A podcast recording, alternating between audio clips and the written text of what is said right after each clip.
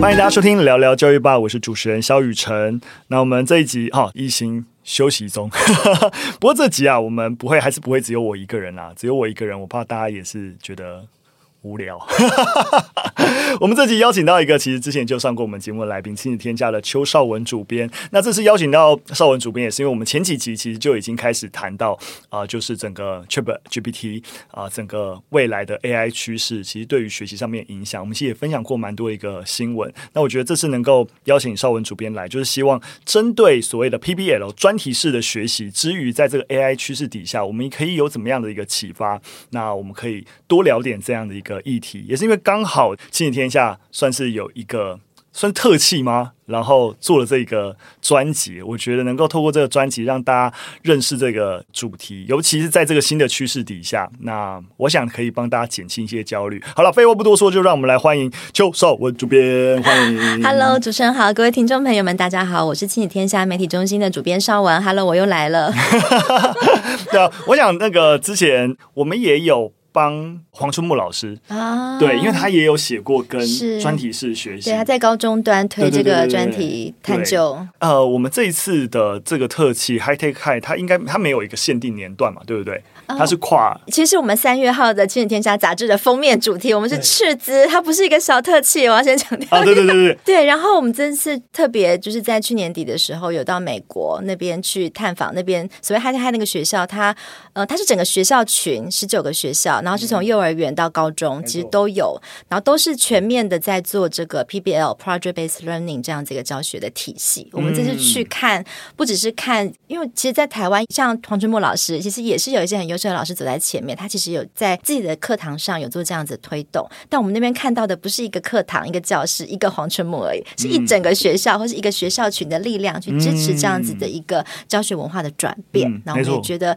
很值得来推荐给我们台湾的朋友们。嗯，我想这也就是。这次邀请邵文主编蛮重要的一个用意啊，就是如果说大家听过黄春木老师那一集，然后大家可能还会有一些疑惑，觉得说啊，你知道老师在高中，对，又是在建中，对。当然我们在那集也有聊过，不是只是说啊，你有在所谓的明星学校，然后这个东西能够推动。那今天即使不是在高中，今天在更小国中，甚至在还是小学，那在不同的年段，当我们要导入这样的专题式学习，会遇到怎样的问题？或专题式学习到底之于孩子能够成为一个更好的一个个体，能够起到怎样的一个帮助？我想这都是我们今天要一起聊的部分。那我想一开始还是先针对大家现在的一个焦虑啊，就是 AI 时代，包含我们其实也前面有提到，哎，很多的大学，他们其实在国外的大学开始禁用 ChatGPT，但是像台大啊，反过头来是拥抱，哎，鼓励师生都使用。到底在这个 AI 的趋势底下，我们会受到什么样的影响？甚至反过头来说，当 AI 能够取代许多的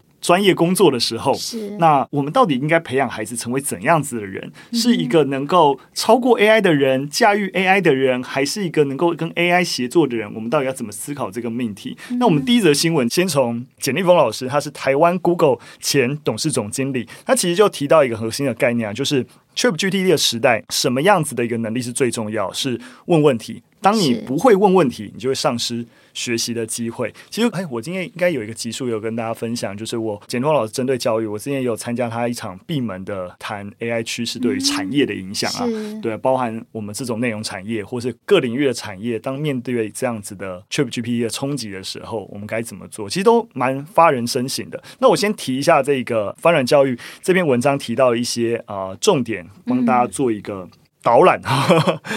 那我们都知道，ChatGPT 现在就是你问他，基本上有答案。他可以参加考试，可以写作业，可以写报告，它可以生成各种内容。那今天我们的教育重点该放到哪里？那这也是亲子天下对于简一峰老师的专访啊，他有提到啊，其实学习动机跟学习欲望会比什么都来的重要。就是你把知识用出来，比把知识背下来重要太多。那我想这也是我这跟我们不论谈 PBL 或是台湾吧一直以来在意的事情。那我觉得是一致的。台湾吧。从第一课做内容，也就是在想说，怎么样勾起孩子的学习兴趣，对，而不是说我要填色知识，或是要急着给他工具。那整个那个好奇心的引发，会是蛮关键的。那我觉得简立峰老师提到也是这件事情会越来越重要。那另外有提到就是所谓的教科书以外的场景练习或所谓的动手做实做练习会越来越重要，因为我们可以理解啊，在未来的教育里面，我们可以理解啊，就是说在未来的教育里面，用更多元、强调五感的学习方式是越来越重要的。那更往前推进的话，甚至是实体的一个操作，就是你不只是强调五感，甚至学生能够直接参与，甚至在一个 AI 的时代，能够跟 AI 协作。然后互相搭配使用，那我觉得这个概念会越来越重要。不知道主编，我们刚才有提到，就是说在整个杂志里面去了解专题式学习。那至于这个 AI 时代，刚好你们采访前是 ChatGPT 刚出来的时候，然后结果就被这个浪潮席卷。你们在整个采访过程感受到这个呃 ChatGPT 的影响，有什么样子的一个体悟吗？对，我们那时候去，确实去年底去的时候，真的这个 ChatGPT 才刚开始出来。那时候热的其实是世足赛，打足球足球，大家没有人关心 AI。没想到现在已经到 ChatGPT Four 了。嗯、对，大家这个整个的变化之快速。那回应到刚刚主持人讲到简立峰老师的这个专访，那其实大家那时候在旁边听都是非常的深刻的感受到。到底学校教育什么该教，什么不该教，还是在教这些传统过时的这些教科书里面这些内容吗？为什么会讲说学习动机会格外的重要？因为现在知识取得太容易了。嗯，对，当知识的取得已经这么样的普遍化跟这么容易化的情况下面，就变得说什么叫做要懂得会问问题？你要。刚刚讲的那个好奇心，你要你要想要知道对什么事情好奇，你想要问什么？因为你太容易得到答案了。但是关键在你要问什么问题，去启动那个答案，获得那个答案，反而才是最关键的。那这回应到我们去年底在美国 High Tech High 的那个学校看到的每一个孩子，这样形容有点八股了。就大家就说看到孩子们闪闪发亮的眼神啊，这个大家都觉得好像听过很常见嘛。我们这次跟城市教育基金会还有一行呃三十多位的教师的社团的老师们一起过去哦，去想要了解。我们其实本来想要了解的是所谓一零八课纲，所谓素养导向教学，有没有更好的让这个教素养这件事情更能够落地的方法？大家在讲怎么把知识用出来，讲了三年了，但真的用得出来了吗？我们还是看到很多的老师其实欠缺系统化的工具，大部分还是知识的背诵啊、记忆，然后考试嘛，顶多是考素养考题，就代表好像是在教素养。但我们在那里看到的是，那里的孩子们每一个来，我们有学生代表带我们每天做不同学校的校区的导。览，那当然一开始大家都抱持着相当怀疑的态度跟眼神，就是想说这个一定是学校派来最顶尖的学生吧，侃侃而谈，然后讲他的专题啊、分享啊，都非常有自信。但后来我们到了第三天，到最后，其实大家都已经放弃在 放弃这种质疑了，因为每一个孩子，因为他们对于他们的专题是有兴趣，而且是有了解的。对于他们，等于对于知识的学习是有脉络化，知道他们所谓而来为什么要学这个东西，然后是跟他们的真实社会、真实世界跟他们的生活周遭的情境是相连接，所以那个意义感跟那个动机感是非常强烈的啊！你问他们喜欢什么课，他们都讲得出来；你问他不喜欢哪一个课，其实他们想好久，诶，代表说他们其实很喜欢来这个学校，来这边做这样子的一个学习方式。那包括老师也是，那些老师就会让你觉得，诶，其实蹦出来就跟你。分享的那个酷样子，让你觉得，哎，老师也是不会像 有些时候我们去参考一些学校，看起来死气沉沉或者是厌世感，我就觉得在台湾的那个老师们的厌世感很浓厚，跟学生的毫无动机感的那个那种弥漫的那种气氛来讲，是很大的反差。那也是为什么我们觉得，哎，好像看到了那个理想的学习的终点，你在那里不会怀疑 AI 会取代他们呢？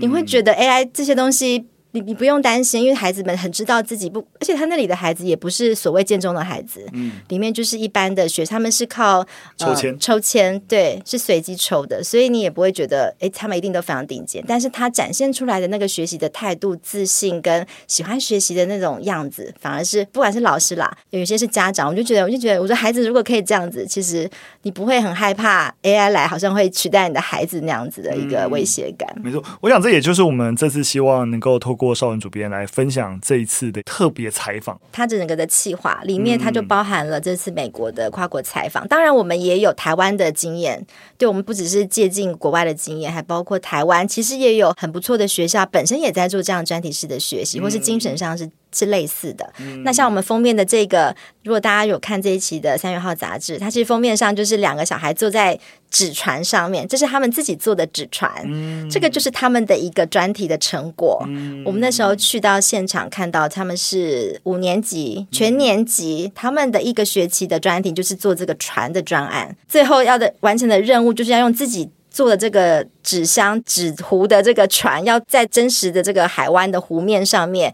维持浮起来两分钟，不会沉下去，它才可以过关。嗯，对，那他们就是在这样子的一个专题式的学习里面去学习什么叫做浮力。它包括测量啊，然后重力啊、计算等等的概念。所以我们在说所谓跨领域的教学，其实它就是把所有各科所需要学的知识，用这样子一个同整式的专题的学习机会，让孩子可以在过程当中去学习应用所所学到的知识。嗯、没错，我我想呃，邵总主编提到的点也是整个专题式学习在这一个简金锋老师提到的概念里面。今天你要会问问题，你要会问问题之前，你要先能够对于这个议题感到兴趣，你知道怎么问问题。这个最核心的一个出发点都是啊，孩子能不能知道他学习这个知识所谓何来，然后或者是他想要去到哪里，因此他要了解什么东西，要问出什么样子一个问题。我们刚才大致的能够复盘整个专题式的学习对于学习动机的引发，其实是能够起到帮助的，因为他知道他要解决什么问题，在这解决问题的过程当中需要学什么，需要问哪些问题。那 AI 自然能够成为他的帮助，而不是取代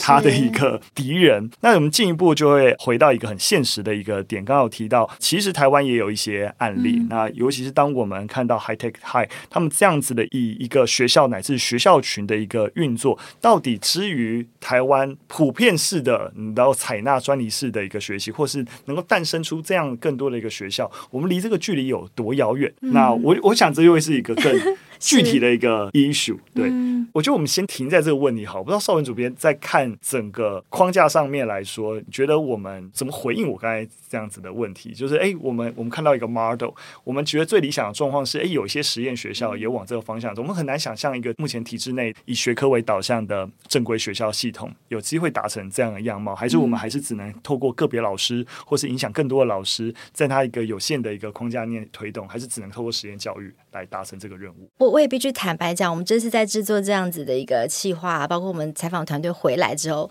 也包括我们这次在编这本杂志的。我们的另外的主编，他其实在看，他也会有同样的质疑哦。你就会说，他觉得很像两个世界。嗯，就是我们想的理想这么好，但他他就说，可是我的孩子现在就是念国中，他每天都在背这些历史、地理什么什么东西的，就要面对很现实的会考的考试。就如同主持人刚刚同样的疑问啊，那我觉得我自己本身并没有觉得这么样的悲观。其实现在在一零八课纲下面，其实都不断的在松动，尤其是。大家会觉得那个框架一直没有办法突破的一个很关键的点，就是最后的那个考招制度，你没有办法拿掉的话，大家在过程当中，其实你做这些，好像小学可以这样玩一玩，哦，国中压力就来了，高中就更是如此，甚至可能就像你说的，可能实验教育有办法这样做，但是我在这个大家要赶课啊，或是在争中的框架下面，好像就没有办法无力施展。虽然觉得他想法很好，理念很不错，可是实际上做起来是困难重重。我相信这个困难是绝对在的，但为什么这次会有这么多的？老师们啊，还包括城镇教育基金会，整个台湾在公办民营体制、实验教育体系里下面最大的这样子一个机构，愿意一起去看呢、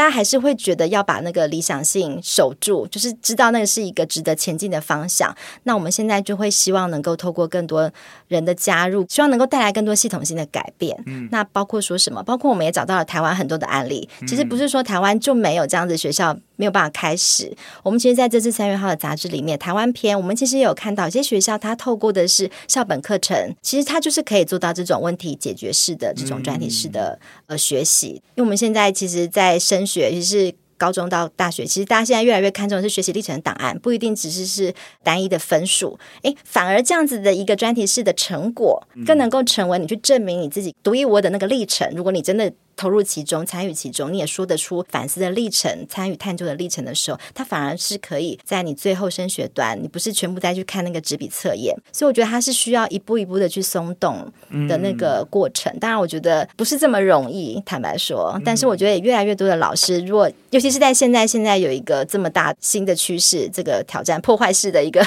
AI 出现的时候，大家还会觉得我们还是要再用传统的方式去考试嘛？很多这些能力是纸笔测验分数根本测验不出来的。对，你要赢过 AI，就是 AI 还不会做的是什么？这些实作的 AI 甚至非认知能力都比我们好很多哎，他根本没有情绪，还不会不会挫折放弃，好不好？不会闹脾气，其实都比我们好，比人类好很多。但是有什么是我们现在可以驾驭它，或是把它纳为我们好的所谓助教啊，好的利器帮手的方式？我觉得还是得站在刚刚讲的，去启发孩子的那个。而且是每一个孩子哦，不是只有资优生的孩子。现在台湾的教育的问题就是。那个选择路径太少了，嗯、以至于可能真的偏向弱势的孩子，他都没有别的选择，他就只能够选择继续的减 C 呀、啊，遥望着 B 的后车车尾灯，他没有其他的方法。那透过这样的方式，其实是不管你的学历如何，或是学习的起点如何，他在当中他可以找到他启动他内在学习的那个因子的那个路径的时候，嗯、他接下来其实你再给他其他的资源的协助，他其实可以学得更好。嗯，我刚才听的时候也是觉得啊感同身受，然后也觉得。非常认同，尤其是新的课纲底下，当然我们也知道新的课纲有很多的问题，嗯、但最起码它试出了一些弹性。那无论是刚刚提到校本位课程啊，或弹性课程等等，都会让一些最起码有想要改变，我们没办法敲整个体制，但起码对于有想要改变的老师是有一些机会点，有一些可能性可以实做。所以我想，我们第二个第二篇新闻也不是新闻啊，也都是翻转教育提到的，就是能够刚好回应我们下一个问题。如果在阶段性，你也感知到你想要做改变，嗯、然后你想要尝试在一个你有限的空间里面，然后进行专题式的学习的话，我们到底该如何进行？那发展教育这篇文章就是给教师 PBL 的六大疑问解答。我们觉得透过这个问答，蛮好的，可以让现场的老师们知道说，哎，我要怎么理解这件事情，或者要怎么操作。嗯、我想第一个蛮蛮常见的一个问题啊，就是因为以前的也都有所谓的做专题，对，对不对？对，就是那我们今天在谈的所谓的专题式学习，跟做专题有什么不一样？对，我觉得这是蛮大不同的，就是大家讲那个 do project，但应该是说，呃，我在台湾看到蛮多做，就是也是说我在做专题，然后最后它都会是一个课程最后。的一个作业，或者是一个国外他们讲的比较像是一个点心，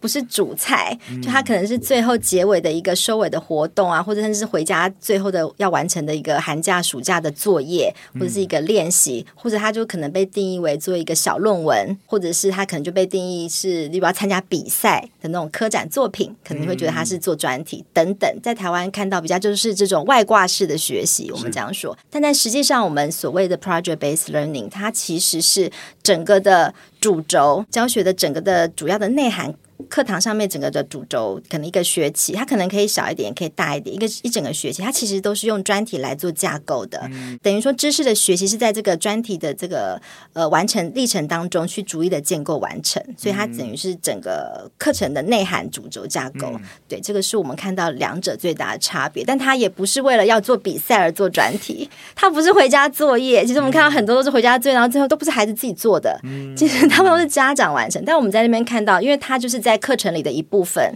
所以它其实大多数是在学校，你要是可以完成这个东西。我了解。如果我简单打一个比方，也不是打一个比方，就是所谓的做专题，是你课还在照上。对不对？嗯、然后上完课之后，老师说：“哎，有一个期末报告，要用一个专题的方式，你去选一个题目，然后缴交这个报告。”对，这是所谓的做专题。嗯、但是专题式学习是打从一开始就是选定一个题目，选定一个专题，整个课程整个一学分你的结束，你的每一堂课基本上都是在推进这个专题，而不是上课然后要写作业。我想这应该是。刚刚邵文主编讲，是你在整个课程架构就是绑着专题，跟上完课做专题。对，所以其实那对老师来讲，可想而知，他的挑战蛮大的。是他在开始之前那个专题或是任务的设定，他又不能介入太多，变得好像是老师就是完全主导，或是就是叫你做了什么，他还是必须要有相对的引导。所以他，嗯、但他必须要内心也要很宅，就是他必须内心里也是要掌握其中。就是哎，其实在这个过程当中，其实孩子是可以学到 A，学到 B，学到 C 的。嗯，对，但但我也必须说啦，这个实际在现场操作，呃，我们自己在海天海看到那边所有的老师跟我们讲，其实同样的这个 project based learning，不同的老师们，因为根据自己的经验不同，他的起手式其实也不太一样，他们其实自己本身在操作上也会有一些不一样的方式。怎么说？就是大家可能会在开始研读这个专题式学习的时候，我不知道黄春木老师那时候怎么诠释，就是很多时候大家会很介意说这个问题的引导一定要从学生出发，不然就好像都是老师在介入。入或是什么，就是一开始的那个问题的出发点。很多老师在去之前会有很多的疑惑，会很纠结，所以我这样做真的就在做 PBL 了吗？会不会做的不够到位，不够正统？但是我们实际在现场看到很多老师，他其实是也是会给学生题目，会给他一个框架，不说题目，会给他一个大的框架，在这个框架下面再让孩子做不同样子的发表啊，或者是。不同程度的自由的一些一些展现，加上他们其实本身还是有一些分科的科目。有出现，他不是说所有你在看到的每一天都在做这个专题，他们其实也有所谓的数学课啊，或者是自然课，或者是文学课等等。就他的分科没有像我们台湾这么细，我们分的非常细。他们比较是大范围的一个一个文学，它里面可以涵盖了我们讲文史哲啊、历史什么的，涵盖一个人文历史方面都在里面。它的分科没有我们这么细，变成说他根据孩子的呃年龄层的差异，老师的介入程度也会不太一样，那个引导的方式。了解，我刚刚在边听啊，也边在想，就是刚刚有提到的这个给框架这件事情，嗯、就是我们往往觉得这种专业学习很开放，或是啊，我要激发孩子的创意等等，所以我就不设限。对，但是蛮可怕的，对，这也蛮可怕。尤其是我刚刚直觉对回来，就是我们在做影像，在做内容，嗯、有时候大家也会经常会觉得，就是说啊，这个很需要很有创意，嗯、对吧？那台湾爸创意怎么来？我们经常问到这个问题，但我经常在内部要做类似的训练，都还是要给框架。嗯，就是其实创意并不是不设限迸发出来的，创意往往是在限制当中寻求突破，嗯、你才会觉得这是创意。对，你反而都没有设限，你也不知道，诶，这个为什么叫创意？因为这叫限制，这有限制才有创意，你知道吗？它往往是对等存在的，所以我觉得刚才是一个蛮好的一个给老师们的一个启发。你如何设定一个好的框架？但它是框架，它不是已经完完全全按部就班告诉学生你就只能学学学这些东西，是而是给予一个目标。这个目标可能有一些 step，对，嗯、但是你要如何按照自己的节奏或是一个想办法？诶。达到这里，你就会知道说，哎，你已经解决了哪些问题，然后一步一步的前进。嗯、我觉得这也是刚刚有提到的，其实老师。辛苦的点在这个地方，但我进一步想要这边追问的就是，一个老师如果从来没有做过专题式的学习，嗯、他第一年想要开始测试，想要步入这件事情，可以想见的难度很高。那、嗯、通常我不确定，就是第一年要踏入专题式学习的新手老师，通常有没有建议他们怎么开始，或是一开始让这个专题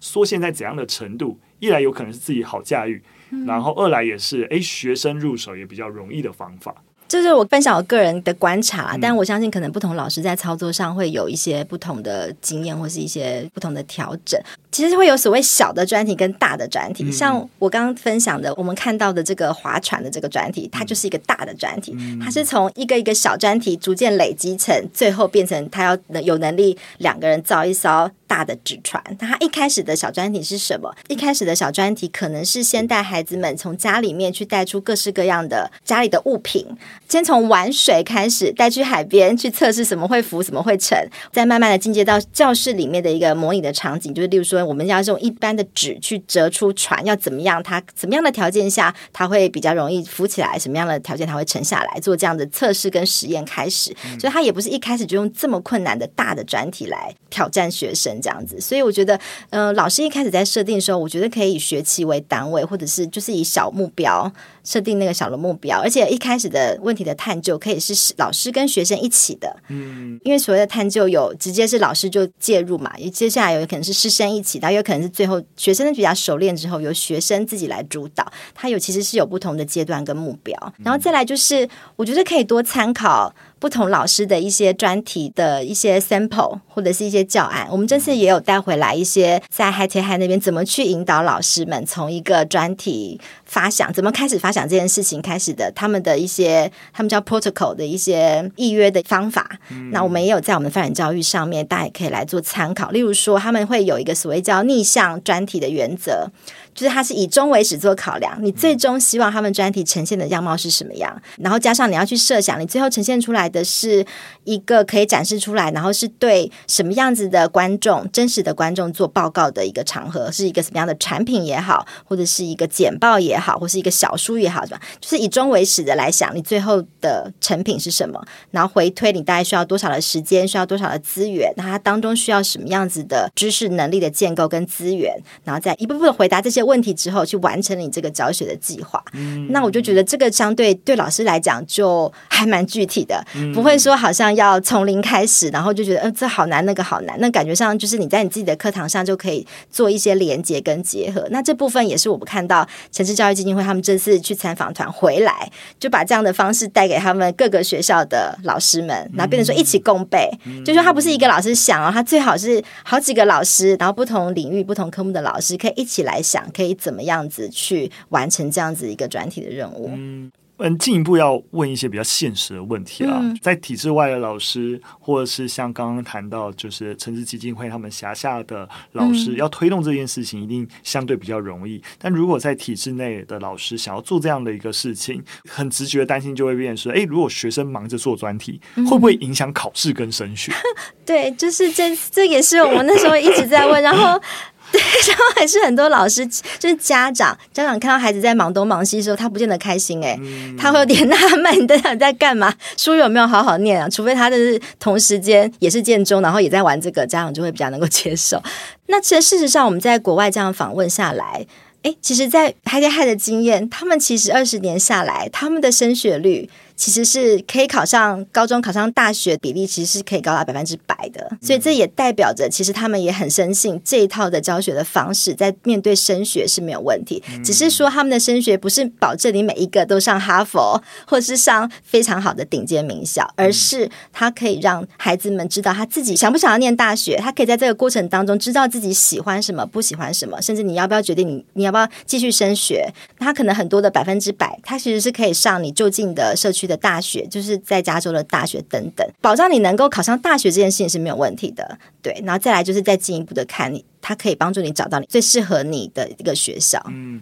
其实这个问题啊，我就想到我们之前帮教育部啊、呃、在做跨领域美感教育这个、哦、这个专案的时候，就在宣传这件事情的时候，我们就看到一篇 paper，它其实有提到，就是说，哎，当有充分修习艺术领域科目的孩子，嗯、其实他的学业成绩也是会比较好的。嗯，反倒是就是，哎，你你如果把音乐课啊、美术课都拿去考试或干嘛，其实孩子学业成绩也不会比较好。因为大脑还是是一个整合体。对你，其实，在艺术啊、美感啊的提升，其实对于整个脑袋的活化都会是有帮助的。在学科学业成绩的反应也是一样的。我直觉就对应回这个专题式的学习，就是你看起来你的小孩因为母撒会，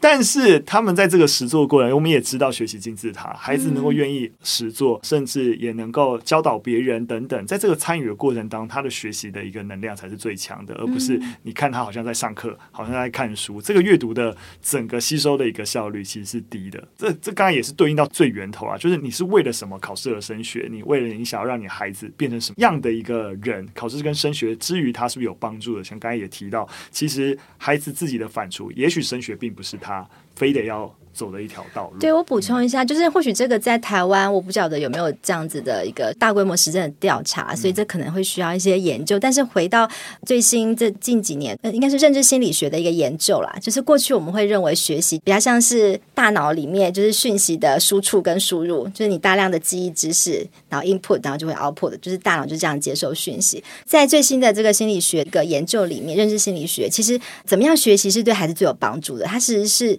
呃讲的是一种。情境式的认知学习不是只有脑袋里的在这里。不知道很不明白的一个黑盒子在运作，它其实是应该全身的感官五感，在那个真实的环境里面，它是感官全身性的情境式的认知的学习，它其实学的会更深，或者是学的会更深刻。嗯、那也回应了刚主任在讲，大家会觉得为什么专题式学习到底对于学业成绩有没有帮助？这个我可能没有办法在台湾这边找到可能直接对应的研究了。但是就以我们这样子，呃，我们访问了这些心理学的专家，可是教育学的专家，其实呃是有研究是证实这样子这种情境式的。认知，是帮助孩子是可以学得更好的。嗯、而且我们回到一些很生物学的概念的话，你会知道说，我们过去都会认为说啊，你很多的认知啊、神经网络啊都在大脑里面。嗯、那我们后来也发现，其实身体的其他器官也有神经网络。嗯、到底是不是你所有的认知处理都在大脑中进行，还是其他你身体的其他的神经系统也有某种程度负担部分的一个功能？这其实都还在研究的进程当中。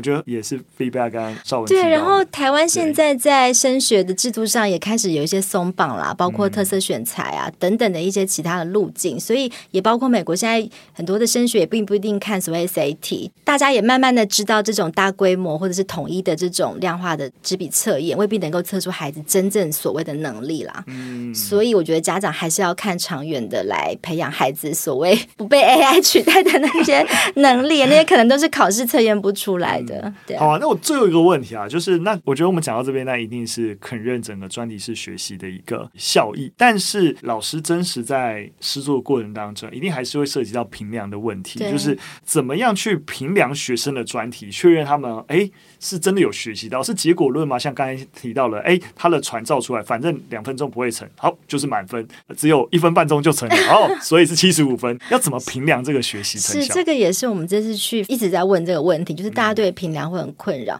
但我觉得大家对评量的概念得先扬弃过去，就是统一一个分数的这样子的评量啦。嗯、我们在现场是看到非常多多元评量的可能，嗯、当然从最后的成品来回推也是一种评量的方式，这是没有错的。但它不会就是只是给你一个分数，它其实最终的这个成品，因为呃专题式学习它很强调就是在真实世界学习，你最后的成果是要对，不是就是教室里面闭门，然后只给你同班同学，然后跟老师看而已。它其实是非常 open 的教室，包括过程中是邀请专家一起来给你很多的建议跟协助，包括你的作品，它如果能够能够用甚至是用业界的标准来衡量，它其实是分数应该是要更高，它会更可以提升你这个专题最后呈现的品质。嗯、那这个可能是一艘纸船啦，我我意思说，如果他也我们那边有看到有人在持续打造一个独木舟啊，我想就是他那个最后的成品，它是不是能够更符合我们所谓呃。业界的一些指标的标准，当然就会更能够提高这个专题完成的品质。那除此之外，我们也看到很多是直性的评量，例如说，很多时候是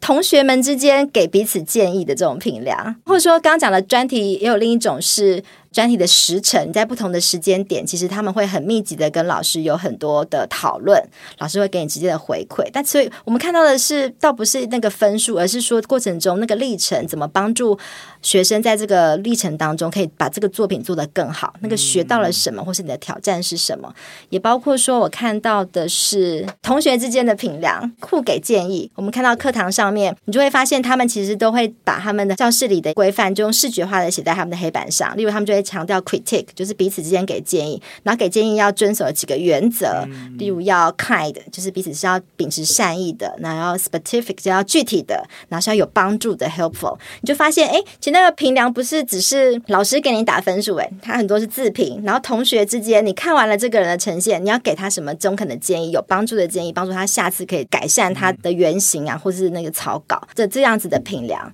甚至他们的一些纸笔测验，我们很常看到我们的数学考卷哦。看到老师分享，我觉得很有意思，就是大叉叉嘛，如果你不对，就是大叉叉、大勾勾，或者是就几分嘛。但我们看到他们的平常的测验题的老师的回馈，很多时候是老师会请学生就是写出你知道什么。而不是只是考你不会什么，意思就是说，我们不是很多的题目，然后就是你没有达到那个标准答案，就代表不会嘛，然后就错，然后就扣几分，扣几分。但是它里面很多都是那种论述题，对，就例如说一个数学的公式，它不是问你怎么去解题，它其实让你写出为什么它这样子的问法，或者它这样子的公式是要这样子出，你要去论证它的原因，背后的原因是什么。甚至他们在每一个单元结束之后，会请同学呃写出一个所谓的摘要笔记，然后你可以用各式的。方法啊，你可以画一个小黑皮，然后去论证。我们就有看到同学就用很漂亮的那个蝴蝶鸟啊，去写出他们对于数学的对称概念。嗯，你就会发现，哎，其实老师就用这种方式去鼓励孩子，一来去表达，二来是你就知道孩子会什么嘛，会什么，在会的理解之上再去叠加。我觉得台湾的很多的评量方式都一直在打击学生，嗯，就是比较是缺失，去看你的各种缺失，然后其实你也不会想要更好，因为你就觉得，嗯，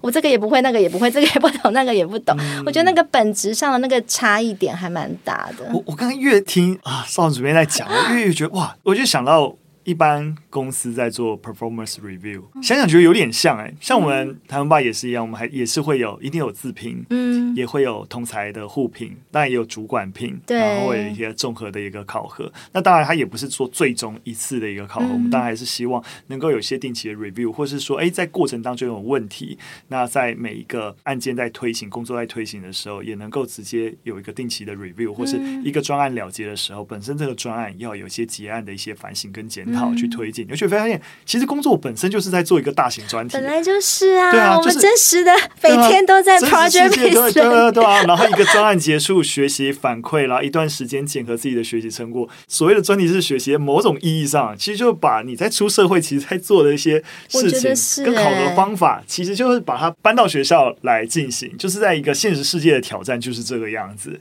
说实在的，在公司里面本来要考核嘛，就要确认你的一个能力的提升，作为一个续薪的标准，你也不可能最后给一个唯一的分数，然后说这个分数就一定是如何，嗯、一定是也是综合性的看这个人，诶，他的整个团队协作的状况啊，或者他本身的专业能力啊，他的沟通能力啊等等啊，各式各样的面向，然后做一个比较综合性的评估，就觉得诶，越越想越这个连接，越觉得没错，我们想象学校应该是一个职场的先修班也好，或是为未来做准备的一个基地也好，但他如果最终都是要面对现实社会的挑战，嗯、那你越把是现实社会真实的情境，对于一个人才真实评估方式，越早在学校方式去执行，这逻辑也是对的。我觉得是对的，而且你想想看，嗯、这个专题怎么样会让，或是在工作上怎么样的工作会让你每天都跃跃欲试，想要赶快起床上班？嗯、那个专题绝对不会是老板强加你说，你这你这业绩要达到多少，要业绩多少。趴，然后什么什么，然后叫你一定要做这件事情，然后你根本就不知道为什么要这样做。你当然是你越有那个动力，或是那个这是你自发性想要做。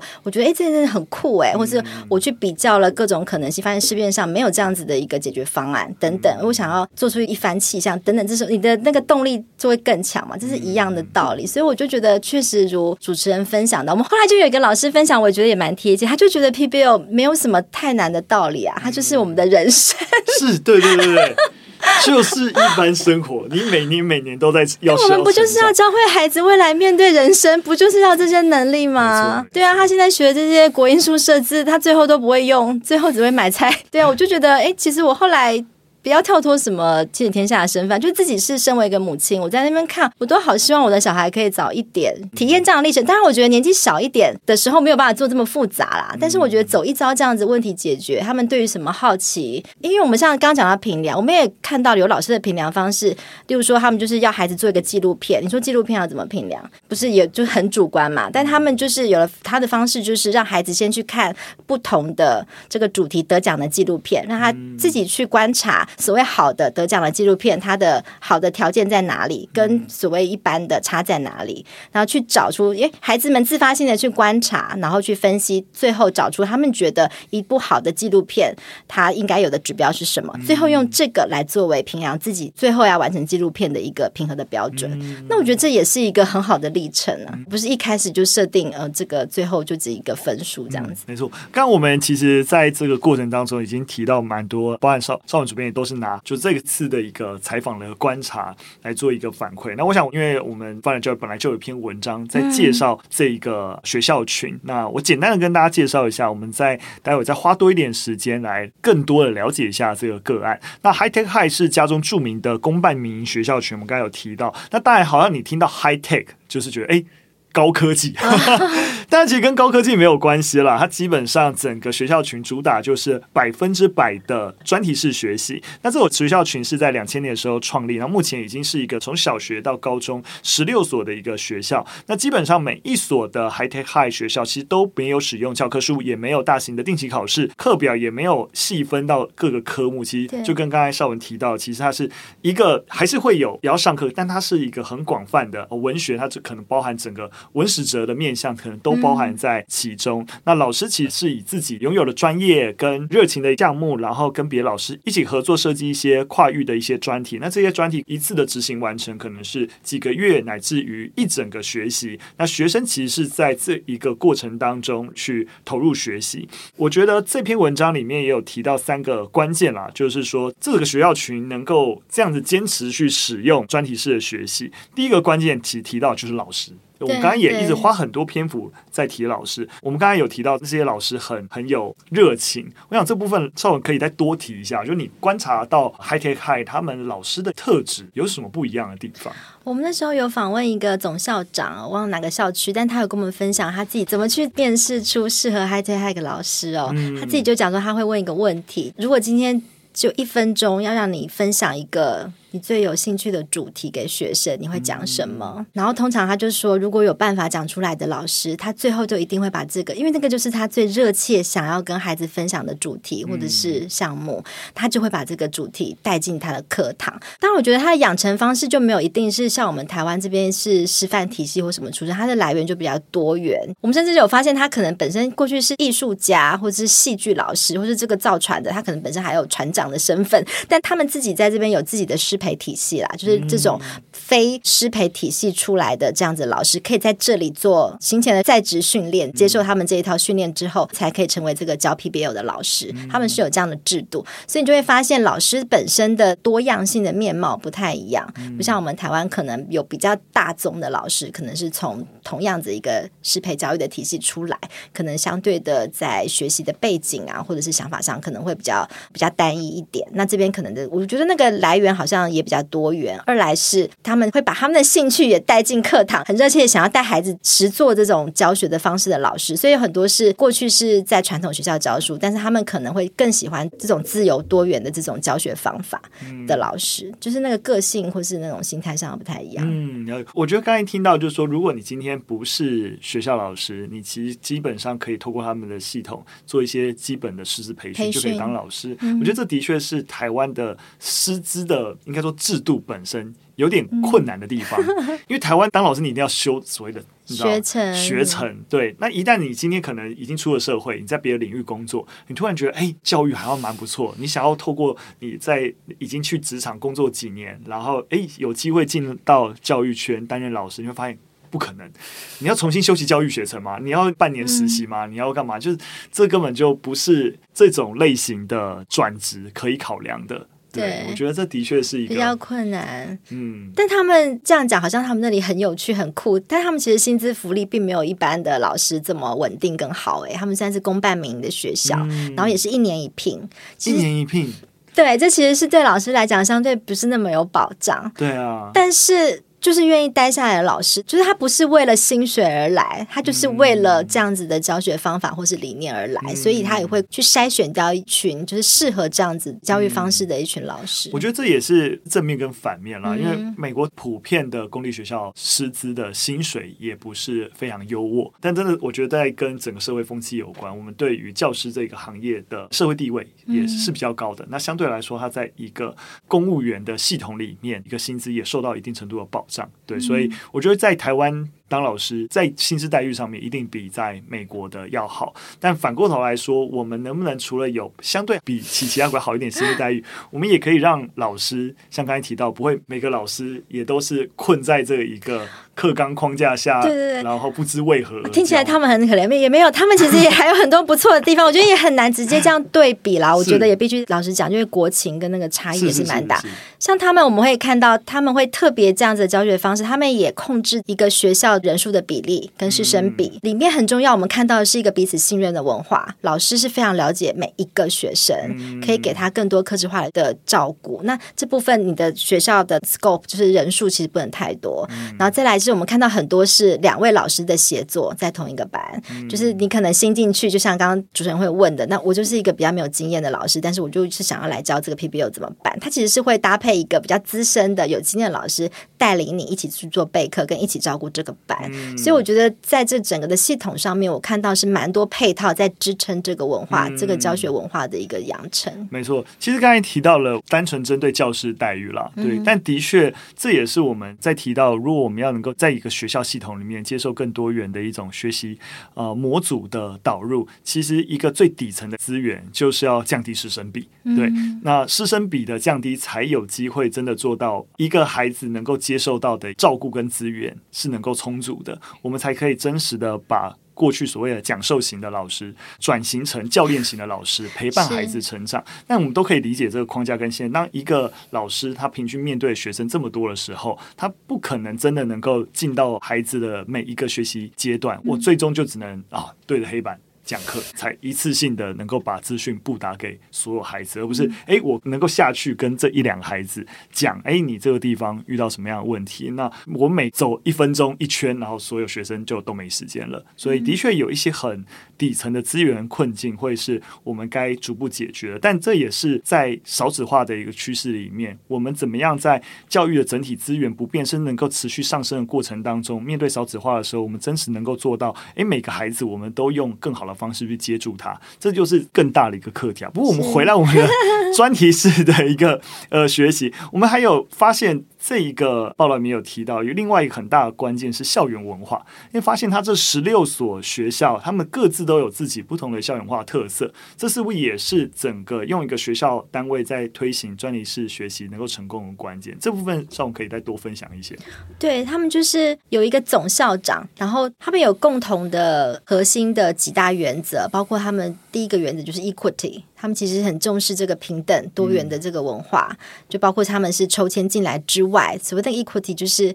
老师跟学生是平等的，嗯、那这意思是什么？就是在这个专题式学习里面，老师不会全部都懂的。嗯、你不太可能，孩子要做各式各样的专题，你全部都是万能的老师。但过去的老师，可能就像刚刚讲的这种传统讲述型的老师，其实老师的权威是在那里的。呃，学生能够学会老师身上所有的本领，代表他学得很好。但其实，在那里我们看到，其实是更平等式的学习。老师其实是跟着孩子一起学习，一起去找到答案，嗯、还有等等其他的一些原则。他们允许每一个学校有一些各自的特色展现，但是那基本的原则其实是守得蛮紧的。然后总校区会支持不同的校区，就一个一个支持。然后校长会支持老师，老师支持学生。然后你会看到他相对的校园文化是信任，而且是开放式的。他们在每学期会定期的有那种对家长公开展示学生成品的这种成果展示的会。那它的形式也不一定哦，像刚刚讲的下水典礼是一种展示的形式。我们也在那边参与的一个晚上，有点也像。是那种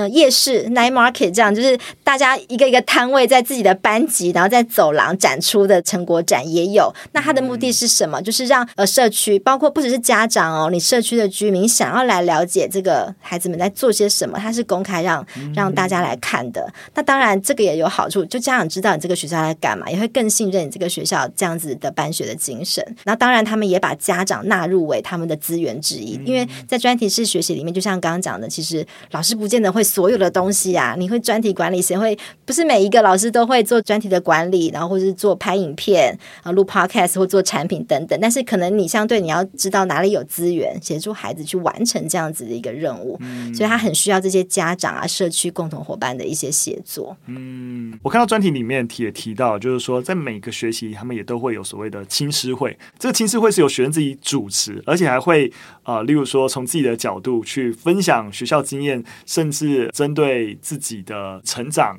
然后有哪些改进的地方来自己进行分享？哎，你们有有？我们没有参加到，没有没有参加到。对啊，因为那个就刚好没有碰到。因为一学期一次。对对。但我们就是参加的比较是最后那种比较是另一种就是公开的这种成果展示会。然后他们这种方式其实还蛮普遍。例如说，我们去有其他的参访团来，他们就会号召学生大使，就是你自己去报名担任这个学生大使。学生大使的角色就是要跟这些外来的来宾、来访的嘉宾们去介绍这个学校在干嘛？嗯、那就包括说，你就得了解这个学校的东西，那他你就得回答我们这些各式各样的问题。大家就会一直问他你什么时候来啊？然后你现在做什么专题啊？你每天的课表啊什么什么，就要一直问他。然后你对学校了不了解啊？这个，而且他们的很大的特色是，他们每一个专题，他不是做完就当做垃圾 或者什么就带回家，然后或者是就变搁置在旁边。他们很重视的要把他们学生的学习的成果是作为一个视觉的展出，就是就是他是会展示在学校的各个地方，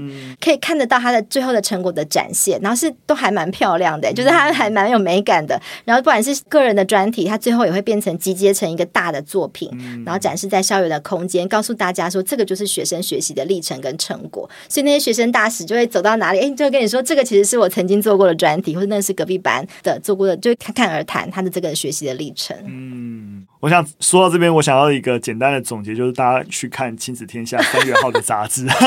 太好的结论了，谢谢主持人。没错，我想很多时候我们都知道。过往台湾教改一些比较失败的地方，就是直接复制国外的一些 model，然后直接要援引到台湾。但是也不代表说啊、呃，我们就过犹不及，不会说好、啊，那我们就都不要再看国外的东西，然后我们就自己想办法。很多时候，我们参考别人的经验跟做法，也不是说我们就哇，台湾未来就是所有的学校都觉得一定是改成专利式的学习，一定是最正确的道路。像刚才邵文也提到了，其实国情不同，重点都不是。怎么学习？重点是我们刚才也提到了，孩子如何面对未来的挑战这件事情。我们在学校的一个教育系统里面，照顾到真实的需求，然后用好的一个教育方式给予满足。那如果专题式学习，我们在这一次节目里面分享，如果你在你的教学场域里面觉得有机会有一些空间做一些尝试的话，那希望。包含这一期的杂志，能够给大家一些启发或有些帮助。我我们发展教育接下来也会办一系列，就是有关于 PBL 的一些相关的交流。我觉得不要说好像复制国外的经验，觉得外国的月亮比较圆了。我也必须讲，我就讲我们这次报道了一个竹东高中的课程好了，他们就有一堂校定必修课叫做问题解决课，他不标榜自己自己在做 PBL，嗯，但是我的意思就是说，我们只是。把这样子国外的一个好的经验带回来，让大家看到，原来其实它并不困难，而且我们也找到台湾很多例子。嗯、其实台湾很多人已经在做了，他、嗯、可能不是直接整个学校在做 PBL，或是他。大声嚷嚷我在做 PBL，可他的精神就是这堂课就叫做问题解决课。然后老师设定的就是全年级他们高二都必修这堂课哦。他们还是有很多的国英数设置之外，腾出这样的空间来做这样的课程。那他的课程的目标就是要孩子去提出一个对高中生而言是焦虑困扰，然后必须去要要能够解决的问题。嗯、呃，他们是分组的。那我就会问老师说：“那怎么提各种问题？因为大家不都有很多问题，我们就开始问。”他说：“大家可能觉得孩子们都对于什么社会议题不关心啊，对自己都没有想法，我都是没有问题。可是事实上，当你限缩在可能你就是从你自己焦虑关心的问题出发，而且老师给他们很多可以参考的一些好的网站的平台，包括一些呃社气流啊、公民的一些议题啊网站啊。如果没有想法的话，从零开始想会困难，所以老师给他们很多参照的网站，然后小组的人就开始要从里面去一个人提可能。”六个题目，然后六四就二十四个题目，再从里面去不断的讨论，去找出一个大家想要共同解决的问题，嗯、然后设定不同的目标，你最后就是要实际产出